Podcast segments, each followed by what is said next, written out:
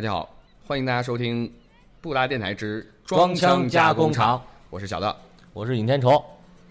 呃，这次装箱加工厂呢，我们想聊聊最近挺火的一件事儿。当然，节目放出来的时候，这件事儿可能已经没那么火了啊。呃，就是呃，是这个青年魏则西之死。其实从这件事儿出发，能有挺多可以聊的点。当然，大家可能最近比较多的是把矛头对向了百度，因为它可能是可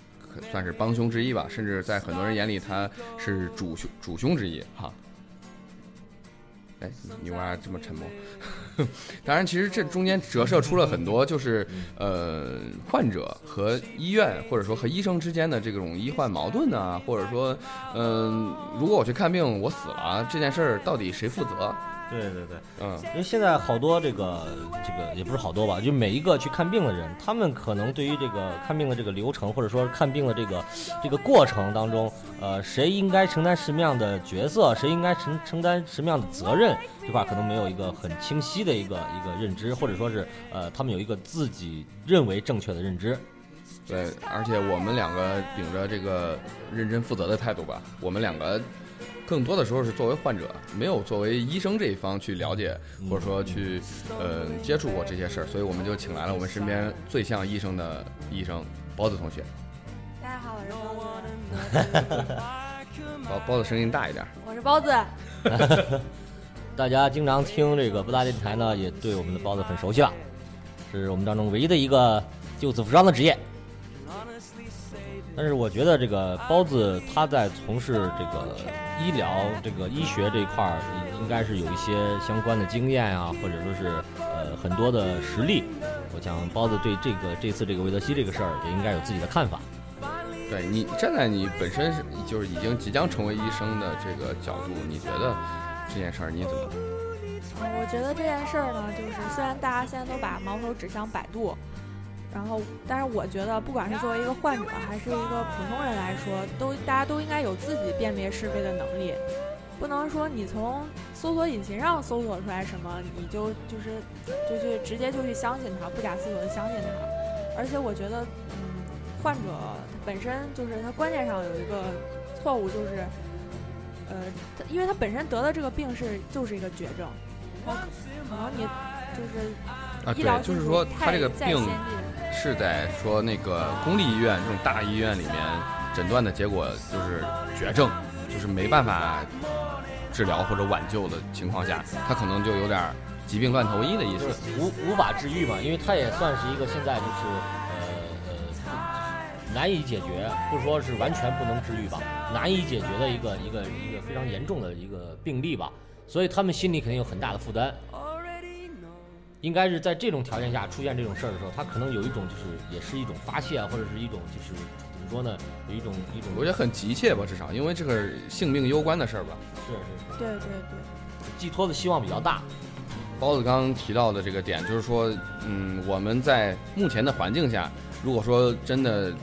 去要求呃所有的不呃相关方都去做到良心，或者说做到嗯呃尽职尽责啊，就是百度不再去做虚假广告什么的，可能不太现实。在这种情况下，我们首先要保护自己的利益的这个方法，肯定就是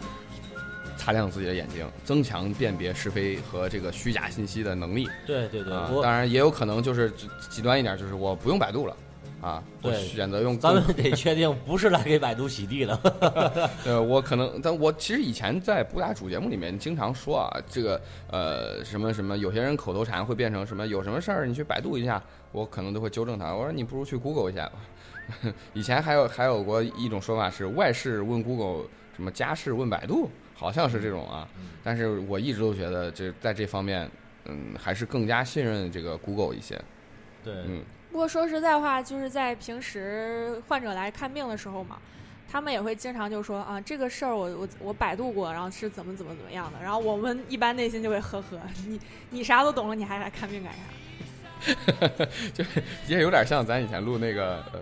科技市场那期，就是说，呃，行家最讨厌这种不懂装懂的人，就是怕就是来说的时候就说，哎，先抛出来这句话，好像意思是说你别骗我啊，我可是查过的啊，你别想着说坑我，给我多开药，是是不是这意思？呃，你你其实还是有一点区别，就是说那个科技市场，它最起码有些东西在在淘宝啊，在京东啊、天猫这些地方，它有一个明码标价，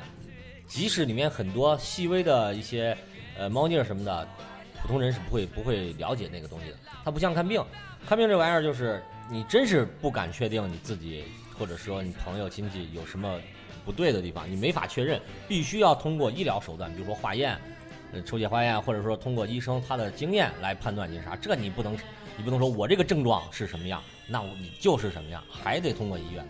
而且说实在话，就算是同一种病，不同的大夫对这个病他的就是诊疗思路也是不一样的。可能你觉得，那我为啥去这个医院了？我我我用了这个药，我到你这儿的话，我用另外一个药。那这个大夫他是有自己的一套的诊疗方案和自己的看法。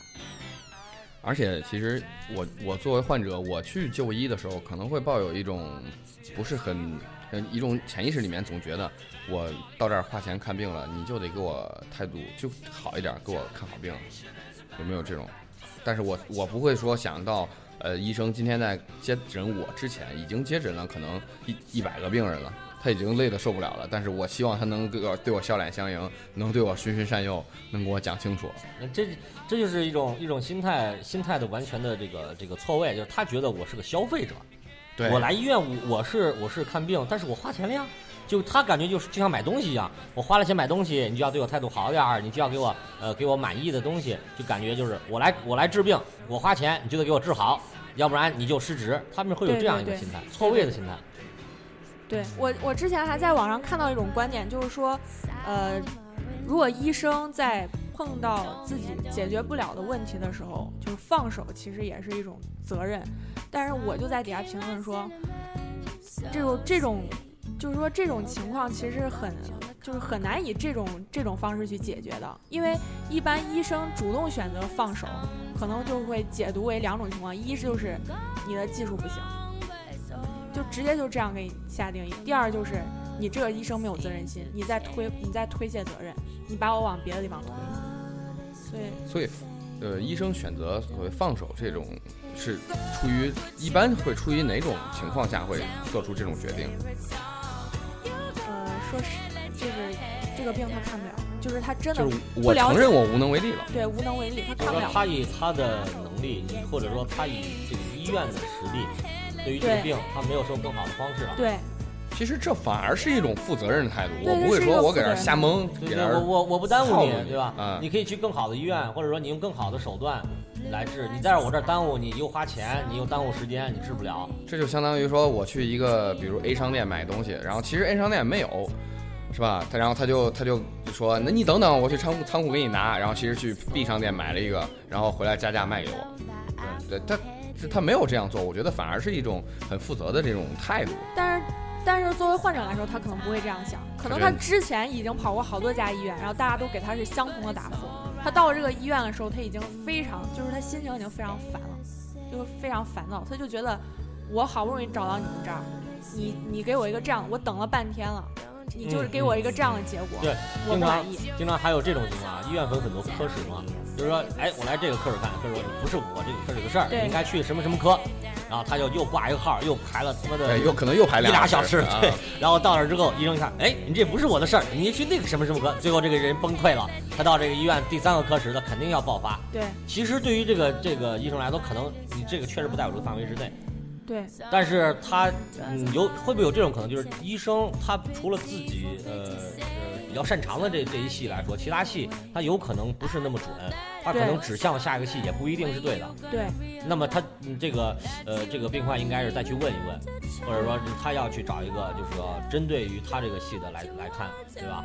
哎，这其实引发了一个问题啊，就是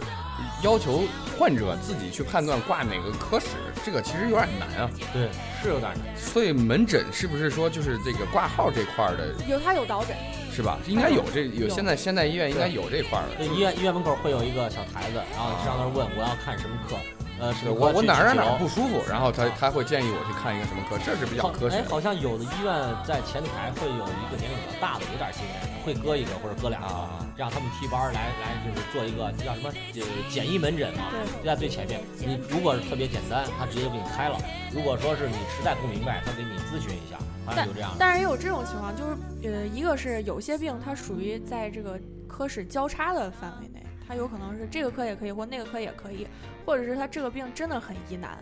他看起来像是某个科室的病，但其实不是。对，可能是哦就一一拍片一检查，发现是另一个科的病。是有有一次，我有一个朋友，就是他说他耳朵疼，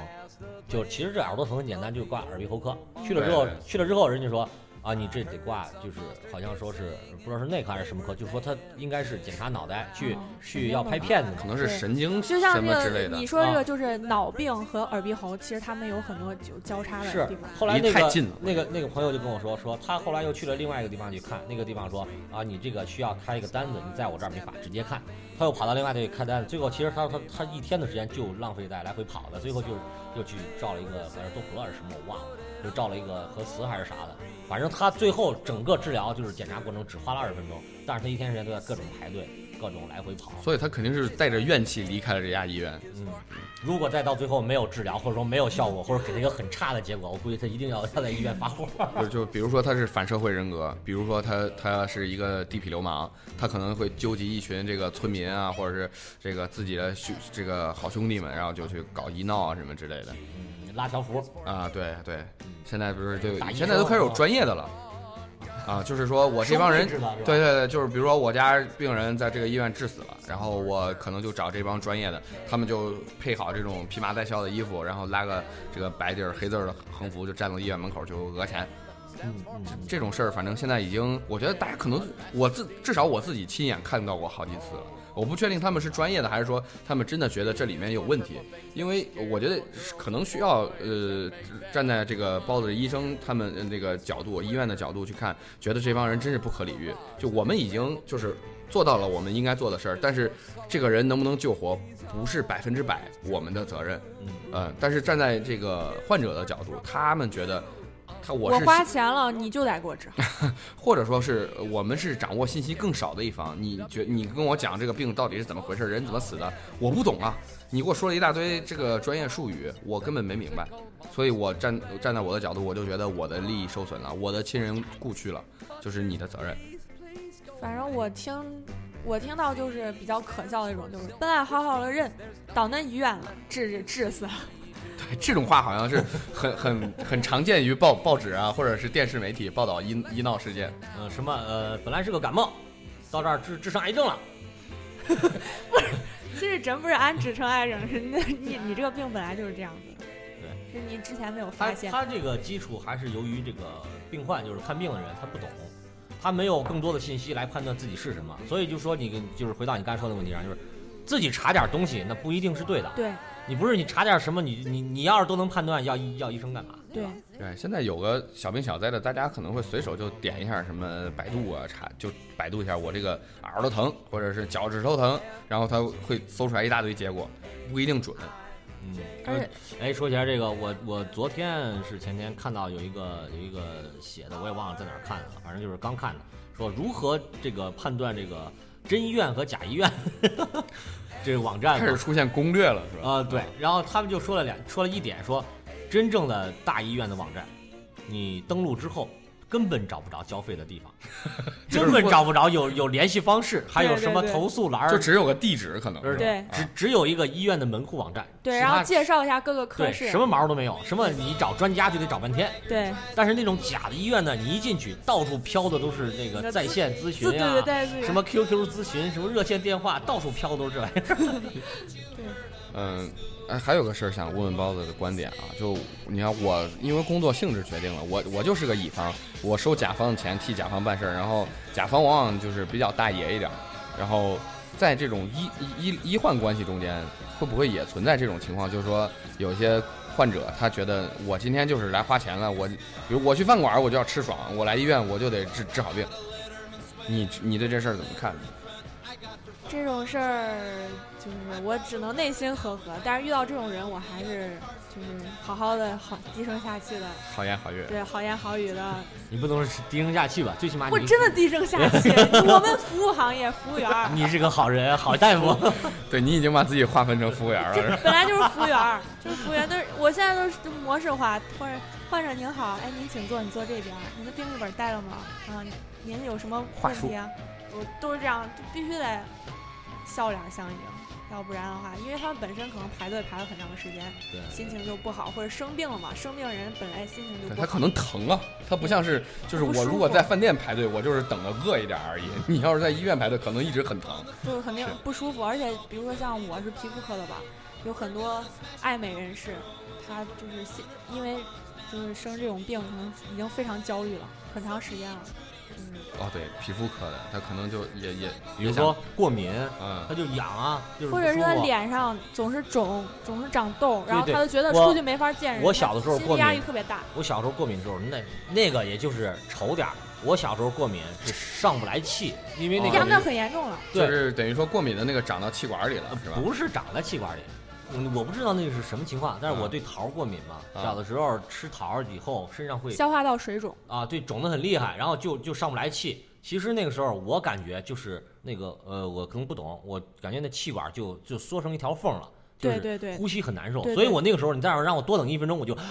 你像这种就跟哮喘差啊，不多。对对对对对，像你这种情况，就我们如果发现的话，就会直接把他带到急诊，就要马上打针，打那种抗阻。那是现在有我小的时候都坐那儿等着，就开始喘着。喘着。我 的天哪！好多人都关键还渴呀，你那喘。好多人都坐我旁边就觉得难受，因为啥？他看着我，我这个喘气很费力嘛，他们就觉得挺难受，因为坐我旁边看着我那太难受了，而且是个小孩子，大家就会有这种同情心啊什么的。而且这啊好几次也不是一次，是吧？我小时候也是过敏，然后当时我去我说痒痒，在那挠就着急，医生也是跟我说说你这算好的了，有的就是说可能就是这种长到消化，你说消化道里面，就是那嗯就说那那多惨啊，比你这惨多了。我当时想想就很害怕。对然后我我那时候小学六年级，我就觉得世界上最牛逼的人就是皮肤科医生，哎，我刚好说错了，可能是呼吸道水肿。反正就是类似这种就长到这种咽喉里面这种这种就是呃就是那种肿块啊什么的。啊，它不是长的，它是受刺激，它是过敏一种哎过敏反应。啊一种过敏反应嘛啊，呃，刚是呃，对，当时我我还说呢，那个时候可能没有加队。你现在你要是你要是排俩小时，啪前面过去一个加你一个队，啪又过去一个，你就看人家病历本，你的名字的病历本不停的往下垒，往下垒，然后你越排越靠后。对我操，排俩小时之后说你本来前面有十个人，排一个多小时之后还有十一个人，也就十二个人，就这么一直排。这是加队的这个事儿，太太难阻止了。其实加队这个事儿吧，我们也没有什么好的办法。就是，如果是作为患者来说，如果有人来加队，就是说，哎，我孩子生病了，这会儿比较急，你能不能就是给我们提前一点儿？我们一般我们都会说，你和你前面的这些患者商量一下，如果大家都同意的话，我们就可以把你往前提。然后这种是相对来说比较好解决的，但是呢，比较难解决就是医院内部的人。就是呃，你同事带着人来了，对，你都不好抹抹他的面子。他有可能就直接就进来说，像招了，说，哎，嗯刘姐我来了，这我朋友，你给我看看吧。然后我们老师跟我说，你稍等一下。但是，但是他一直在那儿站着呀，你让他一直在那儿站着，别也影响别的患者看病，所以就会先把他的事儿给处理一下，然后再继续下一个。对对对，你说这个就是我就是这个意思，就是说你看，呃，以前看病可能也不是说没想到吧，可能觉得没必要，你找个熟人，你就为了夹个队。但是有的时候吧，就觉得，哎，我这个病可能可能不是小病，就担心这对，担心就是你像那个，比如说，呃，我有我我我我如果是不舒服，哎，我就是想找一个负责任而且比较有名望的人，比如说这个呃主主任医师或者说副院长，我想让他帮我看。但是我过去一查，我操，前面今儿今儿一天已经排不到我，已经排不到，有好多专家号直接一天的就是头一天就排满了嘛，当天就不再接受任何号了，看完他就回家。所以有时候碰见这种人，我今天去了，他告诉我你你今天排不了，你肯定得明天。但是我明天又没有时间，我可能会找一个嗯、呃熟人，医院的熟人说你带我进去找找，那熟人可能就会带我进去。对于我来说，哇，这个机会很难得。可是让你说，如果是对于就是在你们这个角度来来说，那那你们老来加队老来加队的，那也也不好意思不给看。其实我觉得有时候你就在那晾着就晾着，你就多晾一会儿。那不行，你这是同事之间，这就就牵扯到一个你这人人际关系了问题了。对，总要在一个屋檐下混嘛。对呀、所以你说这种这种情况也避免不了嘛？避免不了。所以我就是像我刚刚说的嘛，你你们是作为医咋想的？作为医生的角度来讲，人家是花了三十块钱挂号，老老实实在那排队的，你一分钱没有花，然后直接就冲进来了，我肯定给你看病就是就是能咋快就咋快，给你看完把你应付过去，让你赶快走，然后我我再给下一个人看。其实说实在话，并没有说你达到你预期想要的那种多认真呀、或者多怎么样。没有有也有可能就还还会有只是说点敷衍。你加了个对队，获得了一个时间上的优势，但是获得的更多的是敷衍的态度。其实我我我见过这种，就是有时候去，比如说去看病，前面加队，然后那个主任医师，呃，可能态度也不好，看了看他就说，那这么着吧，呃，我给你开点单子，先检查化验去吧。对，其实我觉得他可能没必要化验那么多，然后我就是让你走开，然后我赶紧然后我就见了医生，医生巴拉巴拉巴拉打了，可能有七八样单子就交钱去化验去了。其实你第一你不省钱，第二你可能做了更多的化验。对对对，然后你要是让他说，我给你更负责了呀，对吧？我检查的更全面，更更全面，呃更多的数据可以分析了。你怕你今儿一天不用干别的，全在这检查了。所以就是，如果能，你这我这说的大一点儿，就是中国人的劣根性吧，是不是碰见啥事儿咱都找关系，习惯了。习惯了。哎看去医院之前先打电话，那五院的人你认不认识？省医的人你你有认识人没？啊，你给我他电话给我一下。哎呀，我这王大夫，我有个啥啥事儿，我明天得去你那儿咋咋咋咋。王大夫说啊，那行吧，那行吧，基本上都全靠这。嗯，那基本或者说去政府机关啊，或者去去他不光是觉得他是省一个事儿，他还觉得自己特别有面子，真的。就是我妈就是这样。已经形成这种关系了，是吧？对我，我之前就是他就是托我找人看病嘛，去就是在咱们这儿看病，因为我有一个同学，然后他爸是院长嘛，然后他就让我找他，我说你这么的，我找我另外一个同学，他是哪个哪个老师的学生，然后咱们就正常挂号，我跟他我先跟他说一声，然后咱们就正常挂号去看。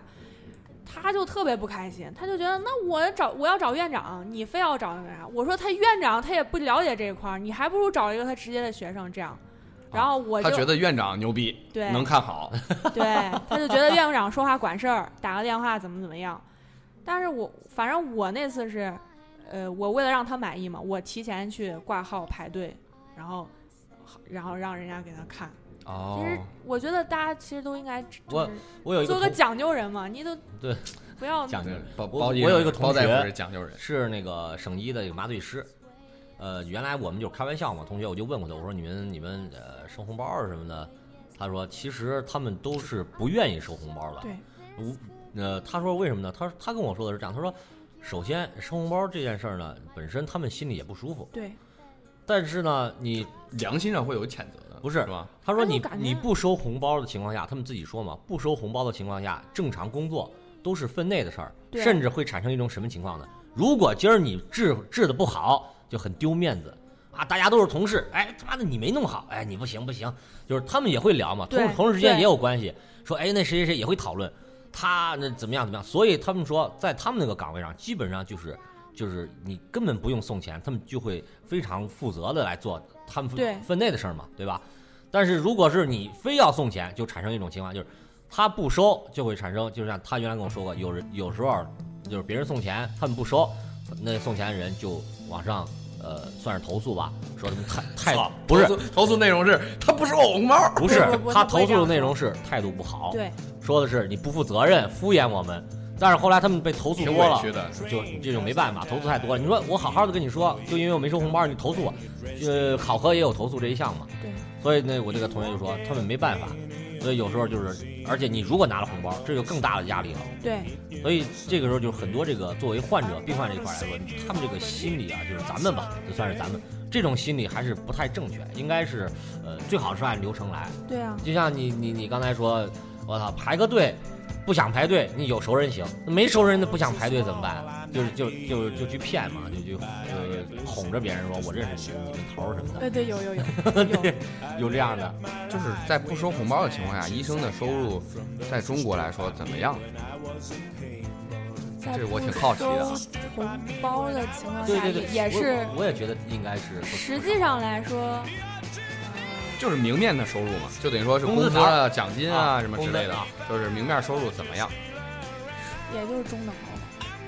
因因为我们能通过很多这个美剧、英剧之类的，反正电影啊，我们了解到这个这个西方资本主义这个帝国主义社会啊，他们不知道是先进还是落后啊，但是我们看到他们在鼓励孩子的时候，包括现在印度也已经学得很好了，就是当律师、当医生、当工程师，这是特别来钱的职业，嗯而且受人尊敬，活得比较体面，中产阶级。对对，你曾经我在中看过国是吗？看过一个那个就是《生活大爆炸》里面的嗯一个工资统计，嗯当时也是推算嘛，根据他们的聊天啊和他们的这个生活状况推算。其实当时他们推算里面工资最高的应该是那个就是 Raj 的女朋友，Emily，不是 Bernadette 啊，Bernadette，对对对。生生物学什么但？那他是但药他不药商哎，对，他是药，他不是这个医生，啊医生是那个 Raj 的女朋友叫什么？哎，Emily，就那个啊，艾美啊，呃，然后就说他应该是年薪年薪在两百万美元以上，我勒个去！就是他就是一个医生。呃，就是说他们那边就是？特呃就是特别的这个贵啊，他们那个看病很贵，而且就是说虽然说那边是全民医保，但是全民医保是需要排很长时间的。队对，而且提前可能一个多月就要预约，你如果不去，啪下次预约又隔一个多月，对除非是你特别有钱，你直接可以跟这种私人医生私人医生。啊，或者说你有这种指定的医生，你跟他约花大价钱，但这个就不能报销了。对，这就没有医保了，所以那边这个。国外的医生应该是很挣钱很贵，你看那个谁，他爸爸那个热力他爸好像也哎对他是印度的医生。对对对。妇产科妇科妇科对，哇啊，他们家他们家就是特别有钱，就是明显就是医生这个家庭就就特别富有，对他就是他是他们四个屌丝中的 唯一的富二代 啊！对，所以咱在咱们国内不是，并不是这样的。包括，反正我知道的吧，所有的医生的同行都不希望自己的孩子再当医生，因为就是太苦了，但是收获得的东西又太少，你的投入和你的收入并不所以我觉得啊这个红包在现阶段真不行，就先收着吧，就是也别有太多良心让 不过说实在话，我还真没有见过人送红包，真的。对我我也没有送我红包没有习惯，我 我知道的就得病太少了。不是我我我见过这样的，就是做完手术，为了哎为了表示感前一般都都给了，但是我见过做之前我没见过，我我我也没有见过。但是，一般见过做完手术给红包的，表示你这手术做的顺利，是完全是感谢的心情不是锦旗似的。对对对对对，就是物质化锦旗。但是现在那个医院规定真的非常严。我看到就是有一个说法，就是说这个，呃，为什么医疗资源这么稀缺？就说那个现在黄牛就是这种专家，就比如说北京最牛逼的一顶级专家，他的那个坐诊的时候那个号能在外面卖五千，嗯，就是说像有人像包子一样，就是我起个大早，然后我就天天给那儿排队排这个专家的号，然后排到之后我就往外卖。你说这五千块钱应该这黄牛赚吗？当然不是啊，就应该让这个专家赚。但是就说这个医疗资源现在为什么稀缺，就是因为这事儿不赚钱呀。你就你包子说的多好，这医生都不想让孩子当医生，那说明这这事儿不公平啊，不是个好付出的职业和和收获不不对等。嗯嗯，而且我们并没有觉得自己社会地位有多高，我就觉得我真是个服务员，我 真的就是服务员。我我觉得那那那篇文章里写的就是，如果医疗这块儿能够再稍微开放一点，让医生的收入水平能够再往上提一提，当这个事儿很挣钱的时候，那肯定就会有很多，比如说我家很穷，那我觉得我要改变我家的命运，那我就当医生就行了。呃，第一我很体面，第二我很挣钱，我可以改变我全家的命运。我觉得这是这反而是一件好事儿，就是这样医疗资源多了之后，总会分出来高中低。然后如果我的病不是很重要，我感冒了，那我就去看个这种普通的医生，就满大街都有，随时挂号，随时有人。我觉得这反而是一种可能更理想主义、更良性的东西。现在一定会往那边靠的，因为现在你想，这个社区越来越分得越细嘛，社区越来越细，而且私立医院也越来越多，公立医院也会相对的把这个东西给细分出来就是你。看这次出事儿的这些莆田系的医院可都是私立医院，是上哎是谁说的？说最近呃那个是是你说的吧？公立医院该越来越忙了，因为这个大家都不敢去私立医院嗯嗯，这个看病了。不是我说的，不过就是刚刚包子说的一个，就是他觉得啊自己像是服务员。那我们从小都觉得医生是天使啊，但是是但是就像刚刚说的，我们不应该把它当成这个上帝啊甲甲方和乙方之间的那个 收钱办事儿的乙方，就是说我我我要凌驾于他之上，他是我的服务员，我是大爷，我觉得这种态度不可取。但是嗯把他当成就是万能的神也很奇我每。天上班的时候都要打起十二万分的精神，就是我不能把我一点点不好的情绪表现表现出来，就是因为我特别害怕产生矛盾，因为现在一旦有这个矛盾之后，嗯，从患者来讲啊，从媒体来讲，都会把它给就是夸张，但一般医生，我我我理解的啊，就我我我可能还算幸运一点，就是身边的人就是得病啊，或者我去医院的经历不是很多。但我总觉得，如果说我，比如说我家人得了一些这个不舒服了，我陪着去医院，我可能会对医生用一种很虔诚的、很很谦卑的态度，就希望他能好好给我家人看病啊。因为因为生死大权总觉得是掌握在医生的手里，而不是掌握在患者手里啊。但其实生死大权也并不掌握在我们手中，就是嗯大家有点把这个职业有点有点神话，要不就是就要不然太妖魔化，要不然就太神话，是吧？对应该摆成一个就是一个社会的服务业。而且我感觉，我我我平心而论啊，其实你生这个病，最主要的原因还是在于你自己啊，跟医生并没有关系。医生只是他是作为一个第三方，他是来帮助你的。啊，你的意思是说这件事儿主要是你跟病之间的，对医生是第三方的。对，医生真的是第三方。啊如果他治好的话，其实他也很高兴，也是你的一个幸运。如果他没有治好的话，你不应该把这个责任，就是说，大部分人来说，我我是讲的是，嗯，那些不负责任的医生的话，我我不我不再说，就是你不应该把这个责任全都推到医生身上。这肯定的，而且就像你说，有一部分医生，就一一小部分医生，我觉得就是他们肯定，因为医生都是人嘛，他总会有一些人性的私心，或者说，比如说我今天在家跟我老婆吵架了，那我在看病的时候，我多多少少会受到影响的，对吧？不是每个人都每天都会是以完美的态度坐在那儿，又不是阿尔法狗，是吧？他他永远都不会这个这个断电，或者说他需要去充电什么的。所以就是还是心态，心态。对对对。我我就是当了这个医生之后，我就想到一个，就是我心里心里就是总是对自己说一句话，就是，并不是并不是只有好人才能当医生，也不是也并不是坏人就不会生病。这句这个宝宝子说的特别特别好，说我特别认同他说这个，并不是只有好人才能当医生，就是坏人呃不是说坏人，就是说那个医生和病人都是普通人，都有七情六欲，是吧？啊，就是说什么意思呢？就是说，你不能不能就是说，你觉得你花了钱，他就一定要对你态度特别好啊？他他欠你的嘛，就不欠啊。嗯而且，其实你现在你这么细分啊，你比如说这个看病所花的费用里面，其实这个费用里面大多数支付的应该是仪器啊，一些那些设备，。检查还有你真正给医生的，你交的费用里面给医生的肯定有提成，但是不会太多。对，如果多的话，我操，那每个人去看病，嗯，那不上万就就别出来了就。所以还是药商挣钱更多。对他大部分支付的都是，比如说他你说的呃药品，对有些进口药特别贵，或者说他使用什么比较高端的进口仪器设备，这个用钱多。但是你医生那块儿应该是也没太多，对，反正我是听过卖药的人说过，确实这个药医院卖多少钱，跟他们进多少钱，中间这个利润是医院拿，也不是大夫拿。对，而且那个这个节目的就这种快要结尾了，我就觉得包子一直在说啊，他把自己当做服务员去看，我觉得这个我酸的，我心酸的。我其实现在站在现在这个听了这么多之后，呃也咱讨论这么多之后，我觉得啊，呃也不错，就是说把自己当成服务员，是就是一个服务业，这没什么问题。没问题。就是其实我们出去餐馆就餐跟服务员沟通的时候，我们是不是也应该就是姿态摆的低一点？因为你和他也是平等的，嗯就是你你你跟饭之间是一个关系，然后他是一个第三方的，就是你可以吃饭，但是他他不负责喂你，对吧？就是就你好，你这么说，我我点了点了几盘菜，你做的不好吃，我可以跟你讲，你做的不好吃，不是说你做不好吃你就对不起我了，你你我我一定要对你发脾气，不是对，做不好有个什么事儿就跟服务员吵起来了。你要知道，那服务员可是会在你菜里吐吐沫，如果只只吐吐沫吧，还还行呃你也就你知道就算，还有很多你不知道的，不敢想，啊 简直不敢想对对对，所以我们对医生也应该态度好一点，就是他虽然他肯定不会说做个手脚弄死你什么的，不会。呃，但是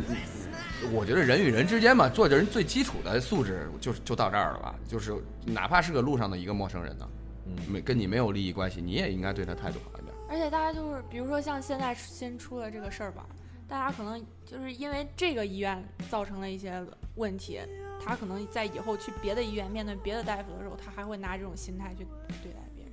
就比如说他可能因为这件事儿，他就会说，那你给我介绍的这种治疗。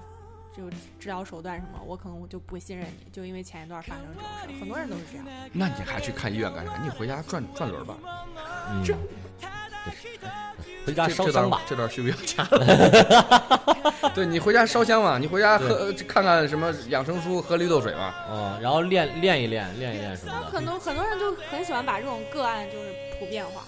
我觉得最基本还是因为这个认知和这个这个呃本身素养逻辑呃思维能力差一些。嗯，就像经常会会有人说，哎，那个医院什么什么什么怎么了？好，这个医院算完了，然后然后他再也不会去了，因为他就听说一件可能还是错误的事儿。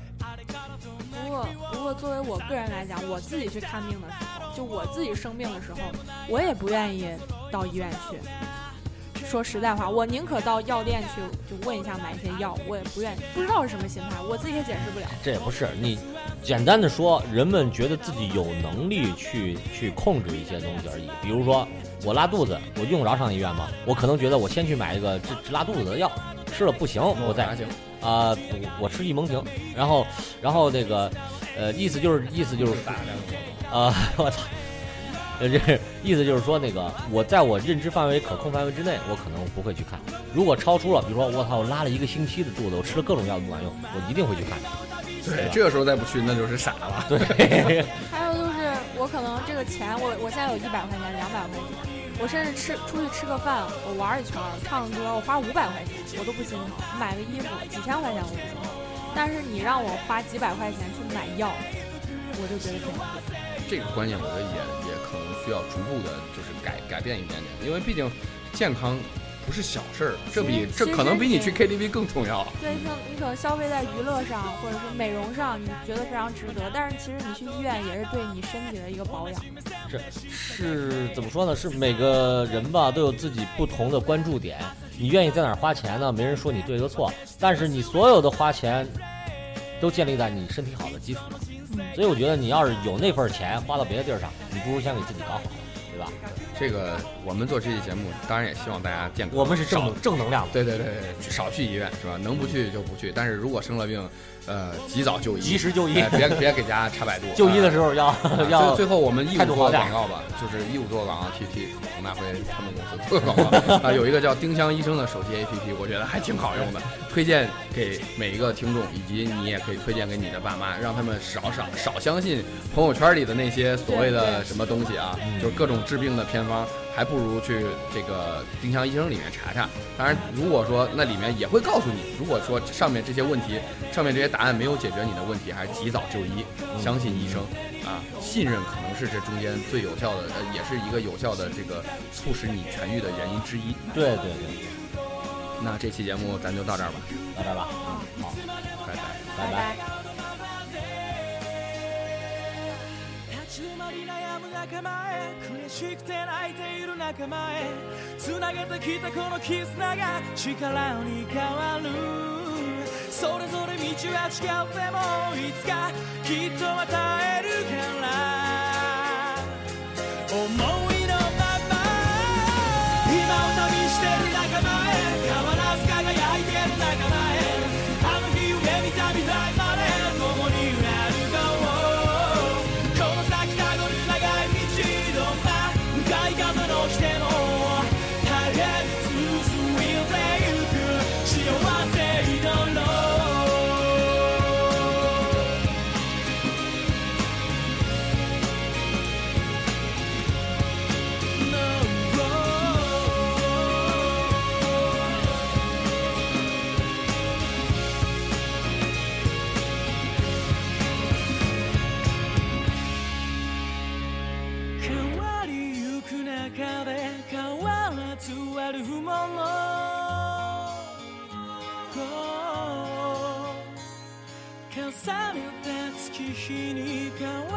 言葉よ